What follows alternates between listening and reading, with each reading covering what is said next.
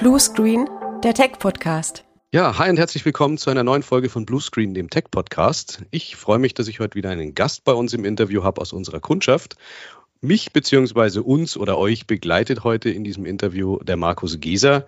Der Markus ist von der Firma Geser GmbH in Mintraching, das ist in der Nähe von Regensburg. Und ja, Markus, schön, dass du dir die Zeit nehmen konntest heute. Hallo Alexander, vielen Dank für die Einladung, freue mich. Ja, sehr gerne. Ähm, Markus, wir sind ja ganz damals äh, vor drei Jahren, glaube ich, äh, durch das Thema Microsoft 365 und Digitalisierung in eurem äh, Business zusammengekommen. Und ähm, ich habe mir gedacht, nachdem ich mal letztens gesehen habe, welche Qualität von Anfragen mittlerweile bei uns ankommen, das ist doch eine ganz interessante Geschichte. Da ist mal wieder ein Kunde, der mehr nutzt als nur Outlook und Teams, sondern halt auch noch mehr aus diesem Microsoft-Kosmos einfach verwendet und auch den Sinn für sich entdeckt hat. Und ja, das freut mich natürlich. Äh, magst du uns vielleicht mal kurz erzählen, was du so machst, was denn Gesa tut und ähm, was deine Rolle in der Firma? Mache ich gerne. Also ich bin 42 Jahre alt, verheiratet, drei Kinder, klassische Vorstellung.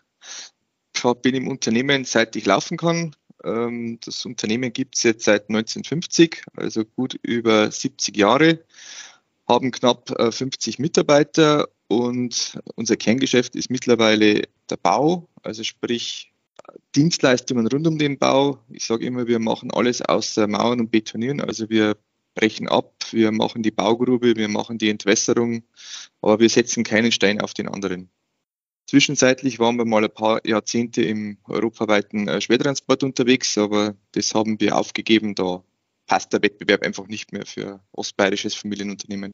Ja, eine der Herausforderungen, wie es der Alexander schon angesprochen hat, ist für uns definitiv das Thema Digitalisierung. Das kommt schon daher, dass immer mehr Dokumentation notwendig ist. Zettelwirtschaft ist ein Katastrophenfall und da sind wir dann vor ja, drei Jahren, vier Jahren über die sag mal, Privatnutzerlizenzen irgendwo in das Thema Office 365 gestolpert, in der Hoffnung, dass wir hier Unterstützung finden und die Hoffnung ist auch erfüllt worden. Vielen Dank für die Blumen, Markus. Jetzt ist ja das so, äh, wenn man sich das so mal anschaut, ich war ja schon mal bei euch, dann sind da natürlich ganz viele tolle Baumaschinen. Das ist äh, gerade für die Kids natürlich eine coole Geschichte. Also mein Junior, der ist da auch immer begeistert, wenn er solche riesen Baumaschinen sieht, so Baufahrzeuge. Aber wie, inwieweit ist denn da Digitalisierung ein Thema? Ich meine, ähm, die Jungs, die da drauf sitzen, die sind irgendwo, wie du gesagt hast, auf einer, auf einer Baustelle, reißen Häuser ab, machen Löcher in den Boden. Ähm, wo ist denn da der Digitalisierungsansatz? Was, wo hilft euch die Digitalisierung an der Stelle? Also da gibt es, ich sag mal, die, die unterschiedlichen Ebenen. Ich sag mal, wir fangen vielleicht, fangen wir mal ganz oben bei der administrativen Ebene an. Ganz oben, da hilft, ich sag mal, das klassische Handwerkszeug von Outlook über Office, Excel in der Cloud, dass drei Leute gleichzeitig am Einsatzplan basteln können, natürlich Teams mit Planner, mit Aufgaben administrativ zuweisen. Hallo XY, mach bitte bis Montag dieses und jenes, dass man auch wunderbar nachverfolgen kann. Auch für mich selber als To-Do-Liste, was blüht mir heute. Und was aber dann schon die, ich sag mal, auf die Baustellenleitungsebene geht, ist für uns ein sehr wichtiges Handwerkszeug OneNote. Ich sag mal, vielleicht nicht unbedingt gleich das, was einem als erstes einfällt, aber dokumentieren mit OneNote, mit einem vernünftigen Tablet, äh, da geht ja von Android bis Windows über iPad alles, ist einfach eine Wucht. Ich mache mein Foto, ich kritzel rein, äh, es liegt sofort im Büro vor, kann meine Aufmaße damit steuern, sehe eigentlich relativ schnell, wenn irgendwas gut oder auch schief läuft und kann auch das direkt an den Kunden weitergeben. Beim Zettel ist halt immer so ein Thema, irgendwann fällt der Kaffee drauf, dann ist das Teil nicht mehr scantauglich. Es muss erstmal ins Büro wandern.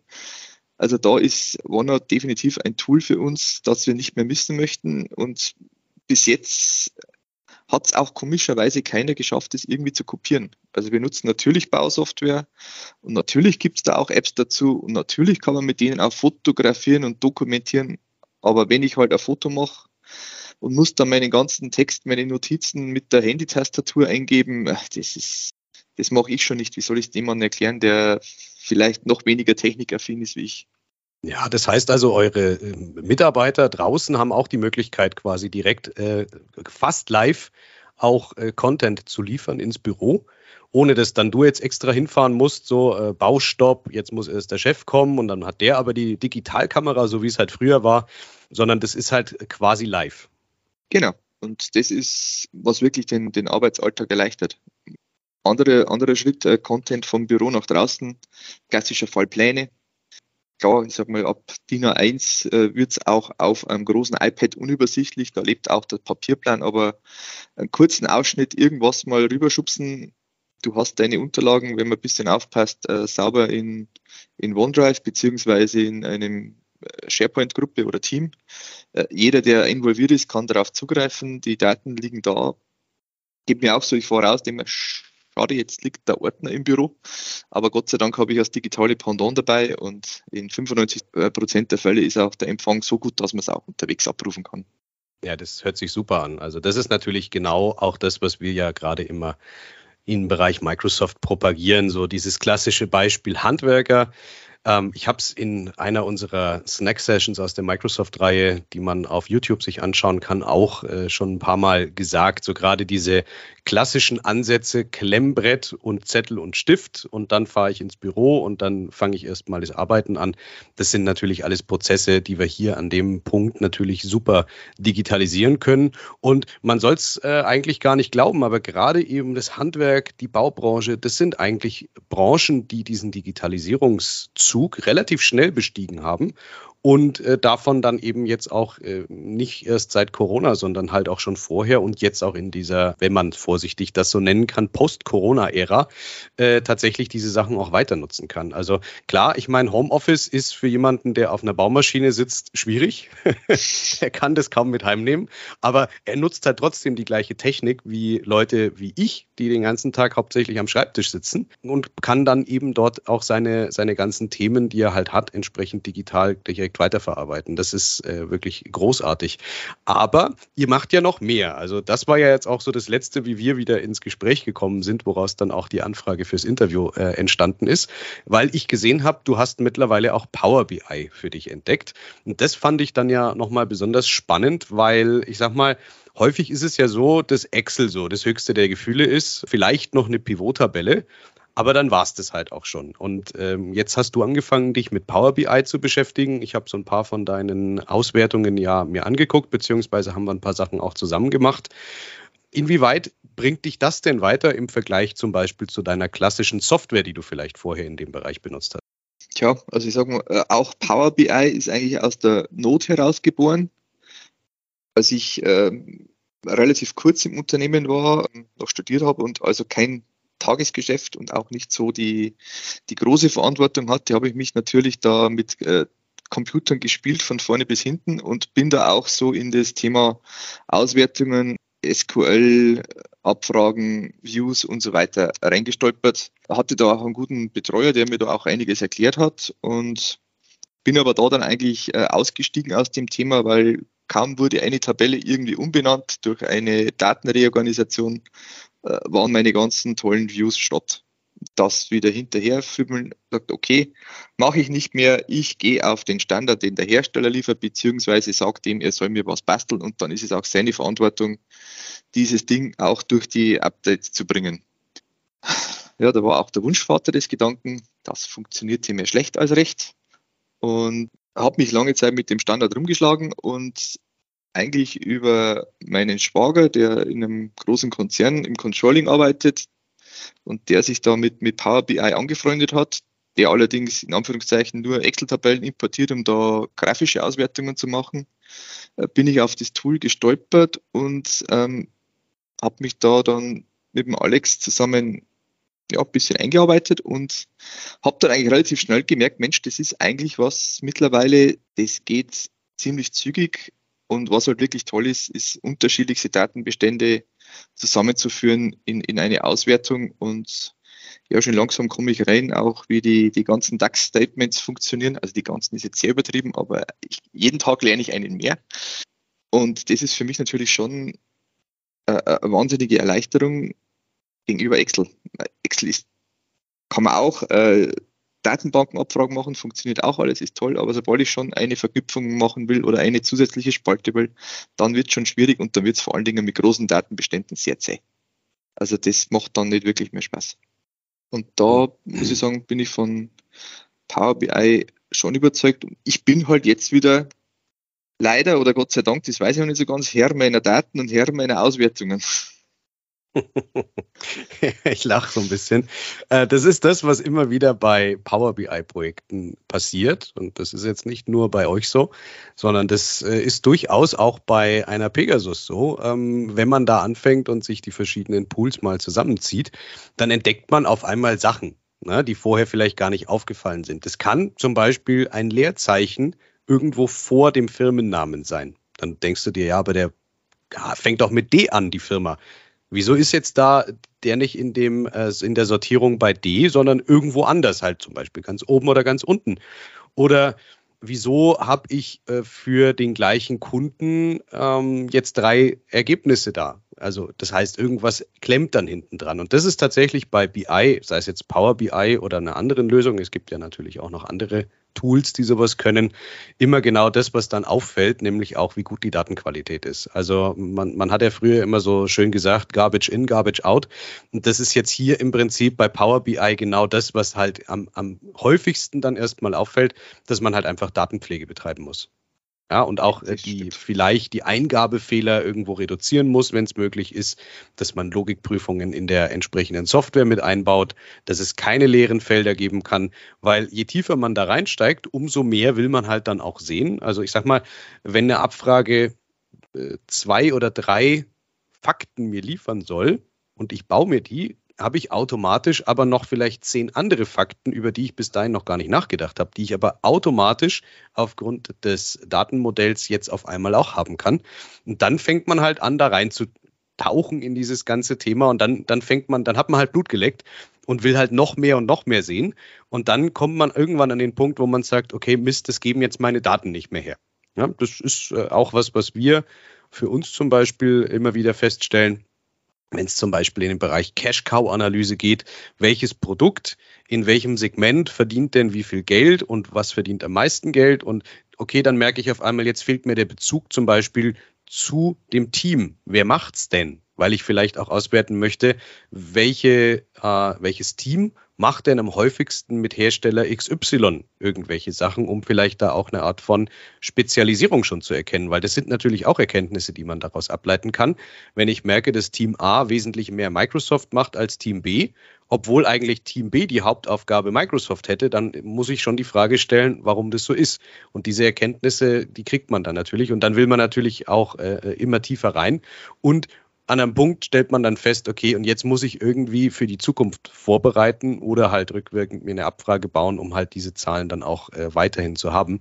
Und das ist wirklich das Schöne. Das fängt mit ein, zwei Fragen an. Auch hier Garbage in, Garbage out. Je besser die Fragestellung ist, umso besser ist auch das, was hinten im Datenmodell passiert.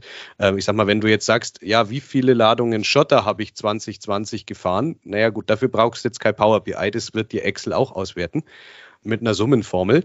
Aber wenn dann die Frage ist, wie viele Ladungen Schotter in der Postleitzahlenregion 93049 habe ich äh, gefahren und wo war dann als zusätzliche Einwaage vielleicht Wasser dabei, weil es an dem Tag geregnet hat? Und wie kann ich das vielleicht irgendwie auswerten, optimieren, was auch immer? Dann wird es halt interessant. Also die, die Fragestellung ist ein ganz wichtiges Thema und äh, wer sich zurückerinnert, wer schon lange genug dabei ist im Podcast, der erinnert sich vielleicht noch an die Folge 1, als wir den Michael Kaiser im Interview hatten. Und der Michael hat mir seinerzeit Business Intelligence, also BI, beigebracht. Das ist schon auch mittlerweile so lange her, dass es schon gar nicht mehr erwähnenswert ist. Und der hat uns das damals auch eben, dieses Thema Fragestellung, Frage-Coaching beigebracht und auch gesagt, okay, ihr müsst den Entscheidern auch beibringen, dass es nicht ausreicht, wie viele rote Autos habe ich verkauft. Weil dafür brauchst du kein Business Intelligence, sondern du musst halt deine Fragen schon ein bisschen spezifischer vorformulieren, weil dann kann das Modell dir auch an der Stelle helfen. Wobei ich jetzt äh, ergänzend sagen muss, also ich nutze Power BI auch in Anführungszeichen als Excel-Ersatz. Einfach rein dadurch, weil die Abfragen komfortabler sind. Steckt mehr Aufwand drin, äh, ein, ein Mesher zu basteln, aber das Ding ist halt stabil greife ich mit Excel auf einen Datenbestand zu, mache ich irgendwelche Summen und mein Datenmodell ändert sich leicht oder es sind halt jetzt auf einmal fünf Zeilen mehr, dann ist meine Summe kaputt.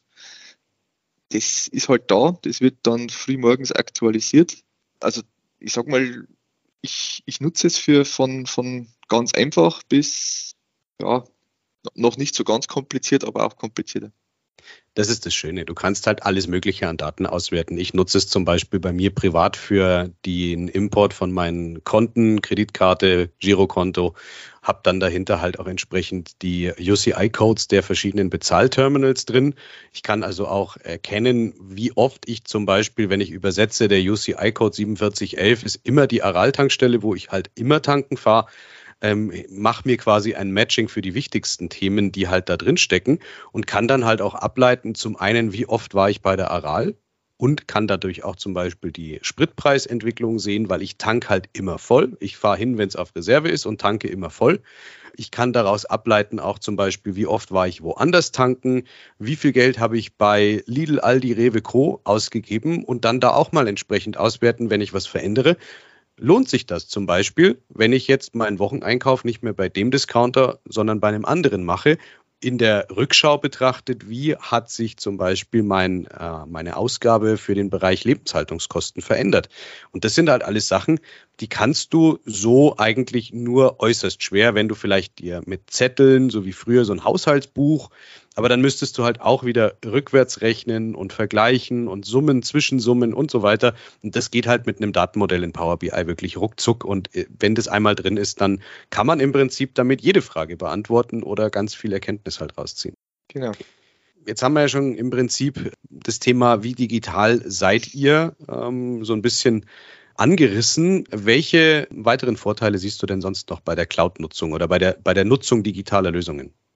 Also ich sage mal, wir, wir sind jetzt in Anführungszeichen bei der, bei der mittleren Leitungsebene hängen geblieben, ähm, wo bei uns die Digitalisierung jetzt noch äh, hängt, äh, ist, sage jetzt mal, in der, auf der ausführenden Ebene. Da sehe ich definitiv Potenzial, so Geschichten wie äh, Zeiterfassung und so weiter. Das habe ich momentan noch zurückgestellt. Da ist mir der, da sehe ich einen sehr großen Zeitfresser in der Hürde, jedem da ein digitales Endgerät aufs Auge zu drücken und äh, den da zu nötigen, das auch so zu erfassen, wie es momentan am Zettel macht, äh, ist prinzipiell möglich und die Zeit muss man sich auch irgendwann mal nehmen, aber da sage ich, das dauert momentan zu viel Zeit für den Nutzen, den ich habe. Da konzentriere ich mich auf anderes, äh, wie zum Beispiel, was jetzt, sag mal, mit Office und der, der klassischen Cloud wenig zu tun hat, aber wo wir sehr viel Potenzial stehen, ist in der digitalen Steuerung unserer Baumaschinen, also Geländemodelle nicht mehr mit, mit äh, Messlatte rumspringen und Holzpflöcken, sondern einfach das Modell auf den Bagger laden und über GNSS und äh, Korrekturdaten weiß der genau, wo er steht und macht es auch so präzise, wie es halt gerade geht. Ich will jetzt nicht sagen Millimeter genau, aber fürs Bauen passt. Und also da ist definitiv ein Potenzial drin, da rüsten wir nach das ist eigentlich das, was, was noch kommt, ist so Geschichten wie äh, Geofencing bei den Fahrzeugen.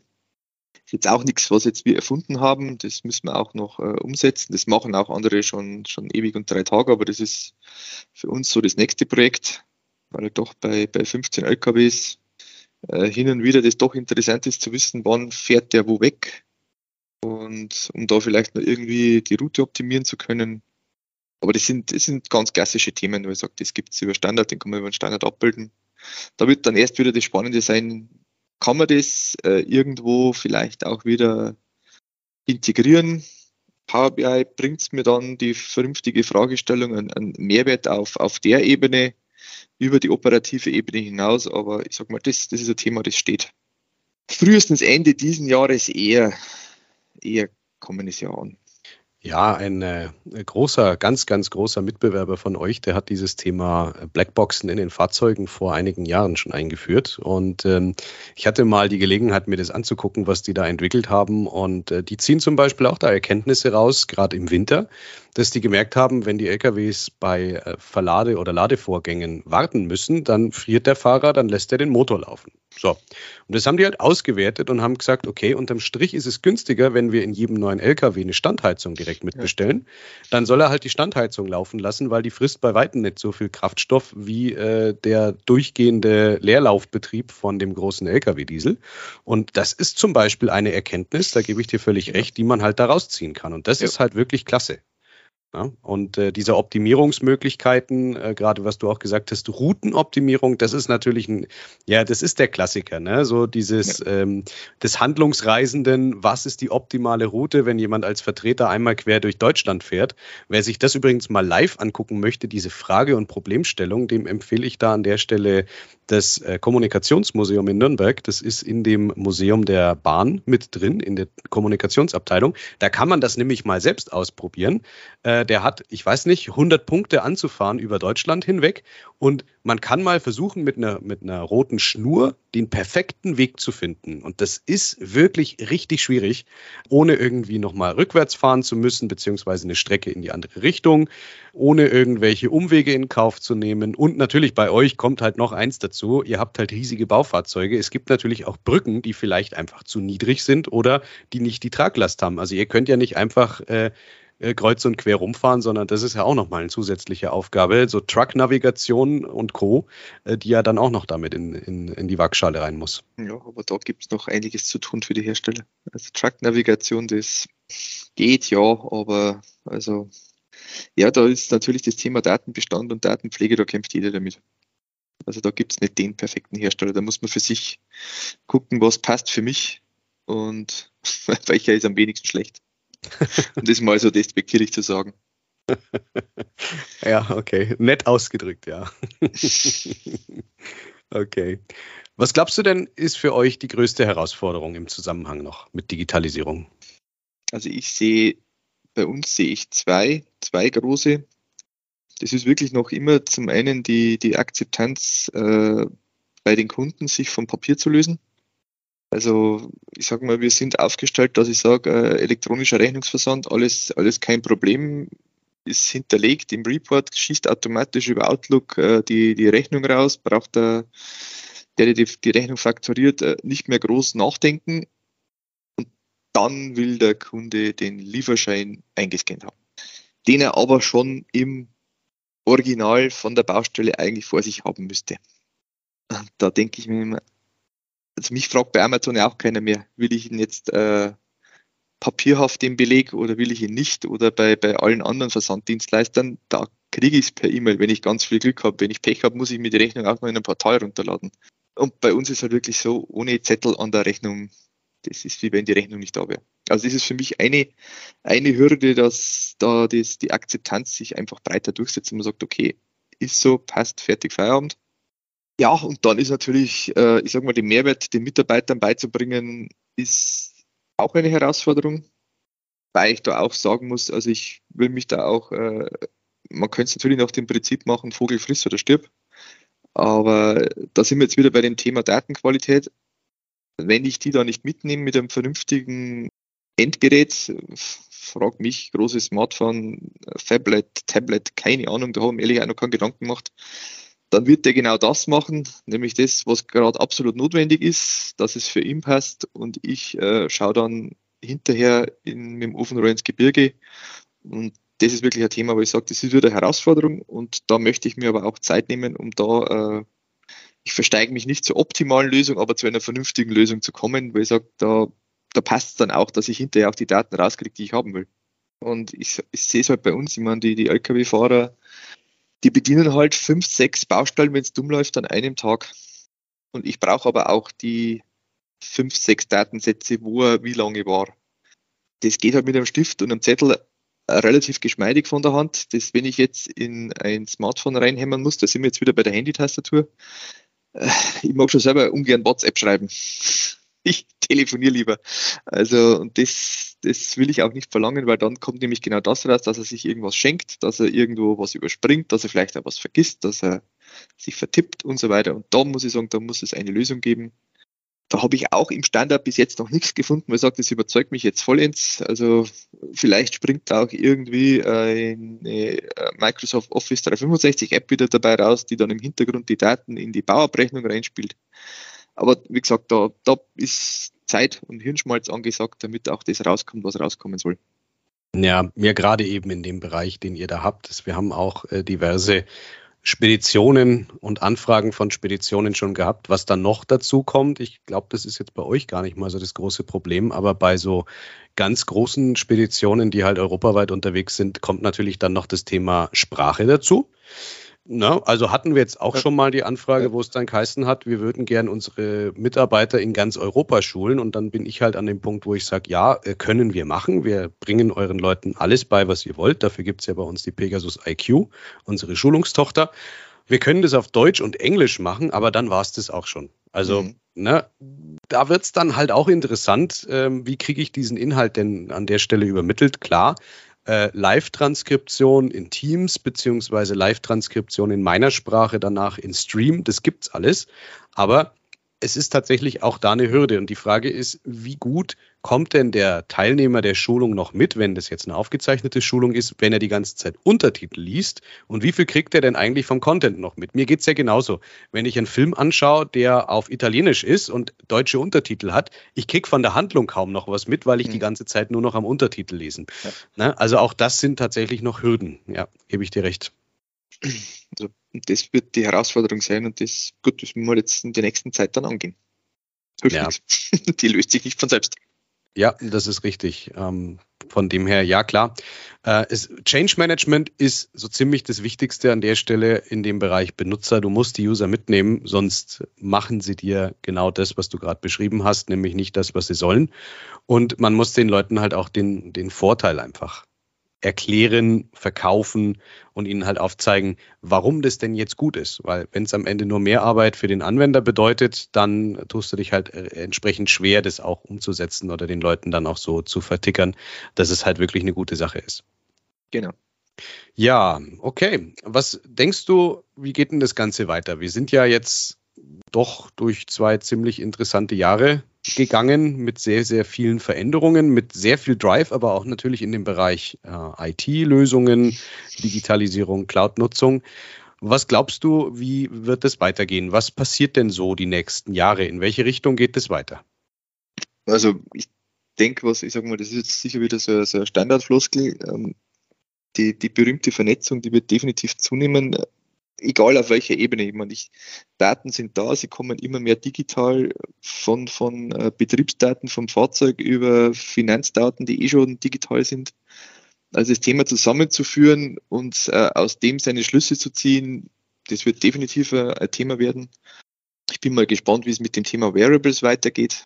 Also da gab es ja immer wieder tolle, tolle Ansätze, tolle Gedankengänge, die irgendwie dann komischerweise zumindest nicht in die, in die breite Öffentlichkeit gekommen sind. Also was für unseren Bau natürlich äh, ein wahnsinniges Thema ist, ist das Thema äh, BIM, Building Information Management. Aber da bin ich also, hätte ich wirklich gern. Also wir haben alle bei uns in die Leitungsfunktion haben CAD-Erfahrung, wir haben AutoCAD da, wir haben Maschinensteuerungen da. Und da nichts gegen die Berufsgruppe, aber dann kriege ich halt vom Architekten eine DWG-Datei, wo dann von Detail der, des Fensterriegels bis zur eingezeichneten Sitzgruppe über die Außenwände, über, über, über, liegt alles auf einem Layer. ja, das Problem kennen wir auch aus der WLAN-Planung. Dann, dann stehe ich da und dann fange ich, dann, dann geht's los. Wenn du noch Glück hast, dann haben sie es zumindest unterschiedlich farbig gemacht oder mit irgendwas, aber im Endeffekt zupfst du dann Linie für Linie raus, brauche ich die, brauche ich die nicht.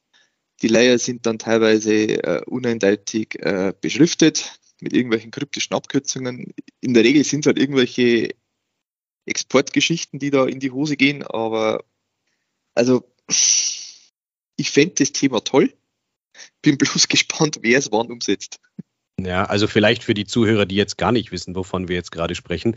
Es gibt die Möglichkeit, bei Bauplänen die verschiedenen Dinge, die in so einem Haus drinstecken, auf eine eigene Ebene zu bringen. Also zum Beispiel habe ich alle Trockenbauwände auf einer eigenen Ebene und ich habe alle Betonwände und Böden in einer eigenen Ebene. Und wenn ich möchte, kann ich mir halt die Dinge einblenden oder ausblenden. Ähnlich wie man es vielleicht auch von Photoshop kennt. Da kann man ja auch mit verschiedenen Ebenen arbeiten. Kommt ganz klassisch vom Durchpausen. Ja, Also das, was man früher im Scribble-Bereich gemacht hat, leg halt auf so, eine, äh, so einen Leuchttisch mehrere Ebenen Papier übereinander und dann kann man damit im Prinzip sich quasi zweieinhalb 3D das Ganze halt vorstellen, wie das dann auch ausschaut. Ich kann auch eine Ebene wegnehmen, damit es nicht zu viel Informationsgehalt gleichzeitig da ist.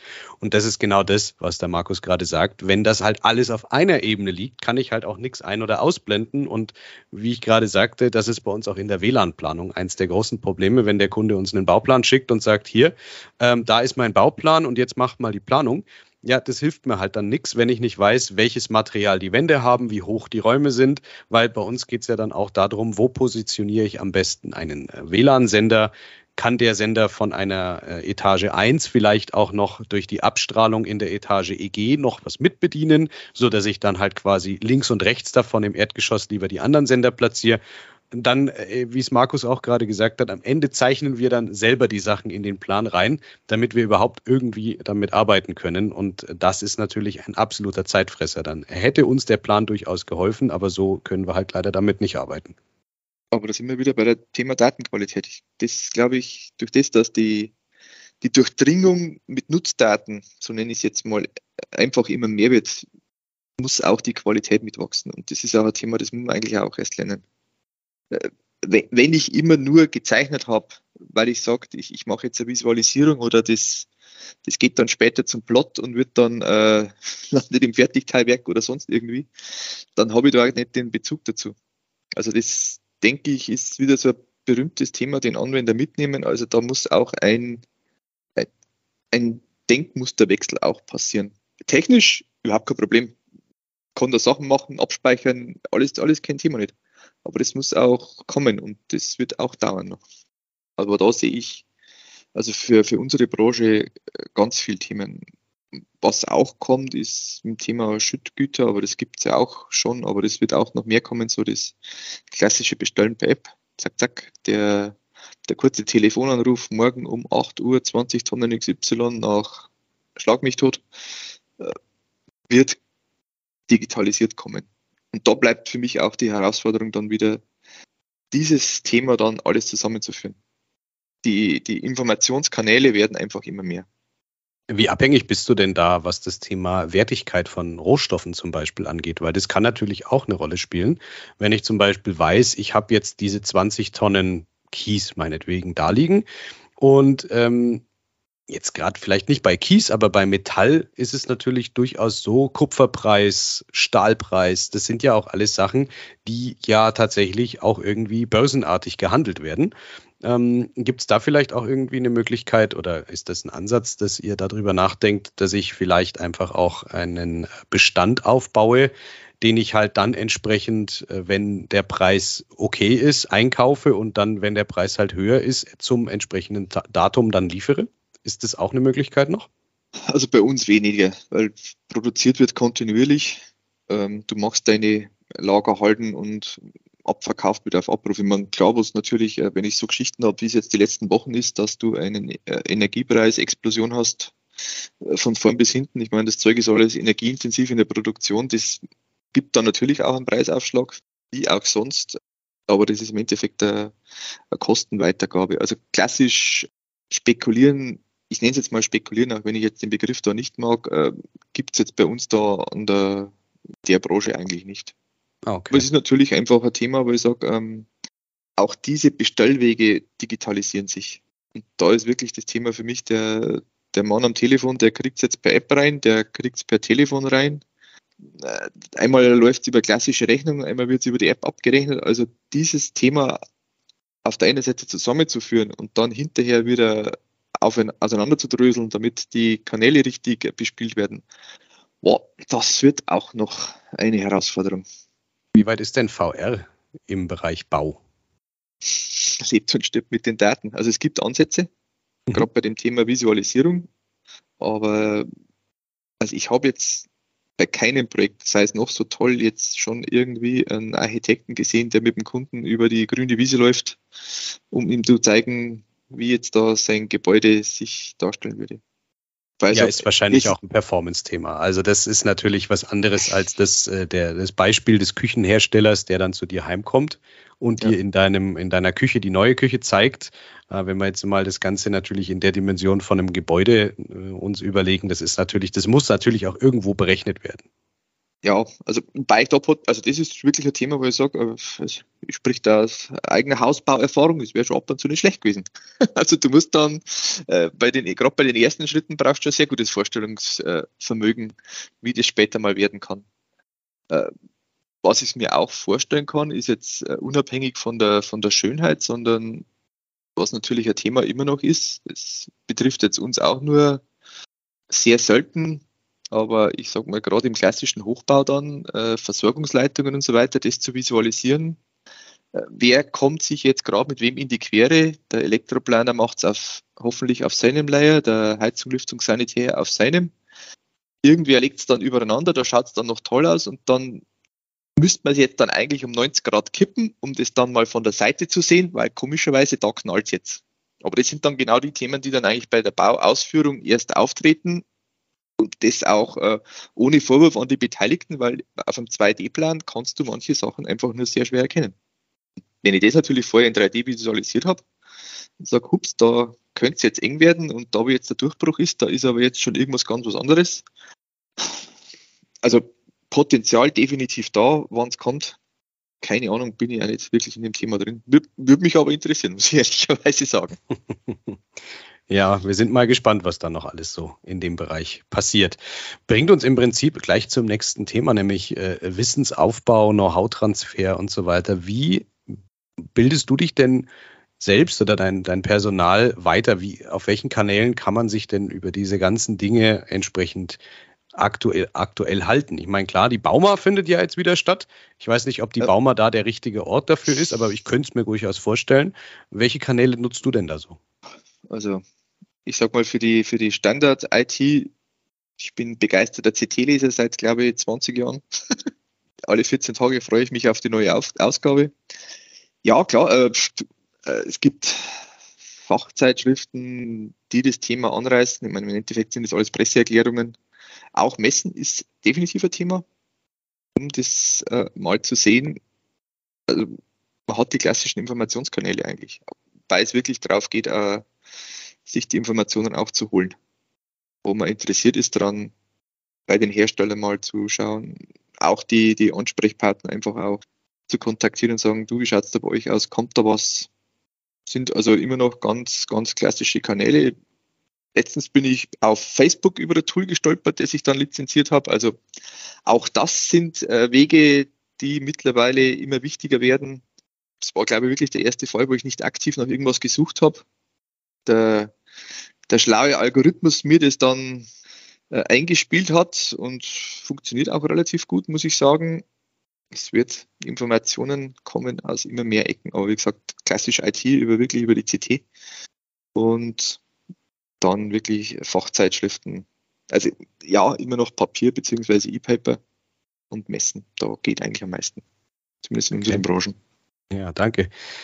Was machst du denn um mal zur Ruhe zu kommen, weil ich glaube, dein Job ist auch recht anspruchsvoll. Ähm, du machst ja äh, viele Dinge, wie wir jetzt gehört haben. Zusätzlich hast du natürlich noch dein Tagesgeschäft, was du ja vorhin so erwähnt hast. Also äh, du hast ja jetzt nicht den ganzen Tag Zeit, mit diesen IT-Themen rumzuspielen, sondern du hast ja auch noch ein Tagesgeschäft. Was machst du denn, um zur Ruhe zu kommen? Ich weiß, du hast Kinder. Was kann man denn heute so machen, um mal zur Ruhe zu kommen und auch mal weg von dieser Digitalisierung wieder zu kommen? Es geht ganz einfach für die Tür rein zum Laufstall von meinem kleinen fünf Monate alten Sohn angrinsen lassen und dann ist die ganze Digitalisierung weggeblasen. Also ganz klassisch die, die Familie, die, die bringt dich weg. Natürlich ist auch die Familie digitalisiert. Man schreibt sich auch äh, WhatsApp oder iMessages oder wir machen Familiengruppe in Teams äh, für manche Dinge. Ähm, aber ich sag mal, da kommt man schon gut weg. Ne? Ganz langweilig der Garten, Stunde Rasenmähen, da denkst du auch nicht viel, außer an das Geräusch, das das Ding vor dir macht. Laufen gehen und irgendwann hoffe ich mal wieder mit einem völlig ungeeigneten Werkzeug einen viel zu kleinen Ball in ein viel zu weit entferntes Loch zu prügeln, sprich Golf zu spielen.